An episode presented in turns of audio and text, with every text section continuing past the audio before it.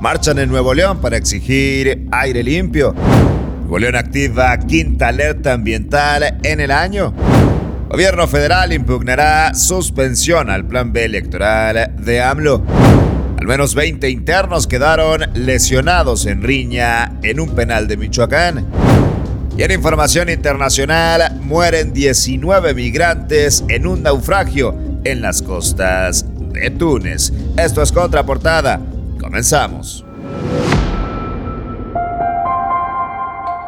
Qué gusto saludarlos ya en esta mañana de lunes 27 de marzo, última semana del mes con la información más importante, la más relevante de este día. Y arrancamos con temas locales porque vaya que ha sido un problema bastante debatido, no de ahora, de los últimos años, el tema de la calidad del aire, el problema medioambiental, el grave problema medioambiental que vive Nuevo León y hoy parece ser que está llegando ya a la indignación social con consignas como aire limpio, queremos respirar. Más de 2.000 personas entre niños y adultos salieron a marchar pacíficamente por las calles del centro de Monterrey para exigir que se cumplan las leyes en materia ambiental y crear conciencia sobre la mala calidad del aire que padece la ciudad en gran parte del año. A través de redes sociales fue convocada esta marcha denominada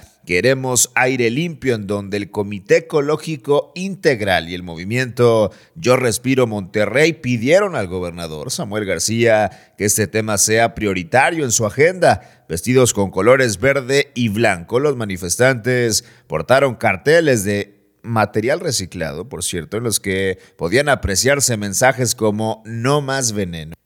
Queremos aire puro, nos están matando y no más contaminación. Fueron parte de las protestas en esta primera marcha por un aire limpio en Monterrey.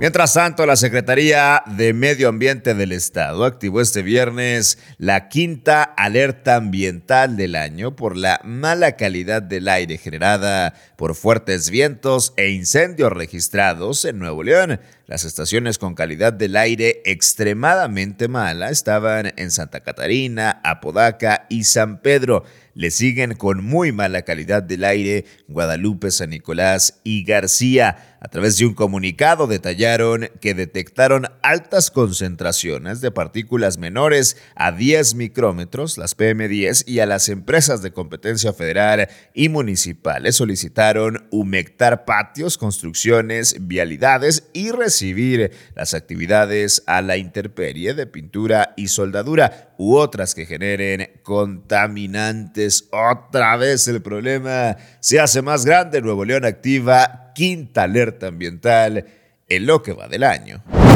En información nacional, la presidencia de México impugnará la suspensión otorgada por el ministro de la Suprema Corte de Justicia de la Nación, Javier Laines, en contra de las reformas electorales impulsadas por el presidente de México, Andrés Manuel López Obrador, conocidas como el Plan B electoral. Así lo informó este domingo la Consejería Jurídica del Ejecutivo Federal. El viernes pasado, el ministro puso una pausa a la aplicación del paquete de reformas en materia electoral que propuso el propio presidente después de que el Instituto Nacional Electoral interpusiera una controversia constitucional a su entrada en vigor. La dependencia del gobierno mexicano calificó que en la determinación se cometieron una serie de arbitrariedades y se trata de una resolución injustificada e innecesaria. Mientras tanto, una riña entre internos del Centro de Reinserción Social David Franco Rodríguez, ubicado en Michoacán, dejó este sábado al menos a 20 reclusos heridos. Así lo informaron autoridades del centro penitenciario.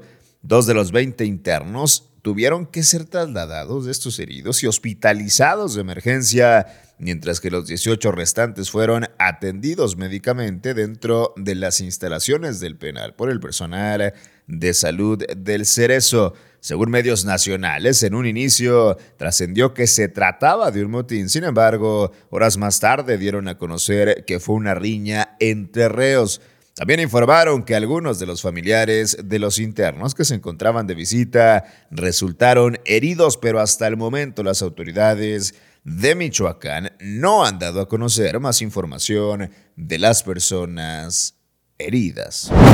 En información internacional, al menos 19 migrantes murieron este domingo y otros 5 fueron rescatados, todos originarios del África subsahariana después de la embarcación precaria en la que viajaban naufragara frente a la costa tunecina de Madia, reveló el vocero del Foro Tunecino por los Derechos Económicos y Sociales. Este es el tercer naufragio mortal en 72 horas que suma al menos 24 fallecidos y 62 personas desaparecidas, mientras otras 40 personas sobrevivieron.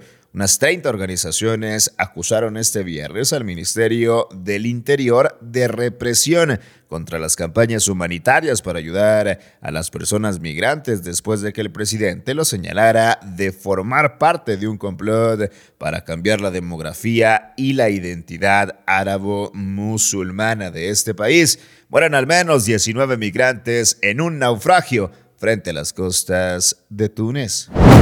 Y bien, aquí la información más importante de este lunes 27 de marzo. Yo soy César Ulloa, arroba César Ulloa G, y esto es Contraportada por Altavoz MX. Todos los días la información más relevante de Monterrey, México y el mundo la encuentras aquí en nuestra multiplataforma. Excelente día, pásenla bien.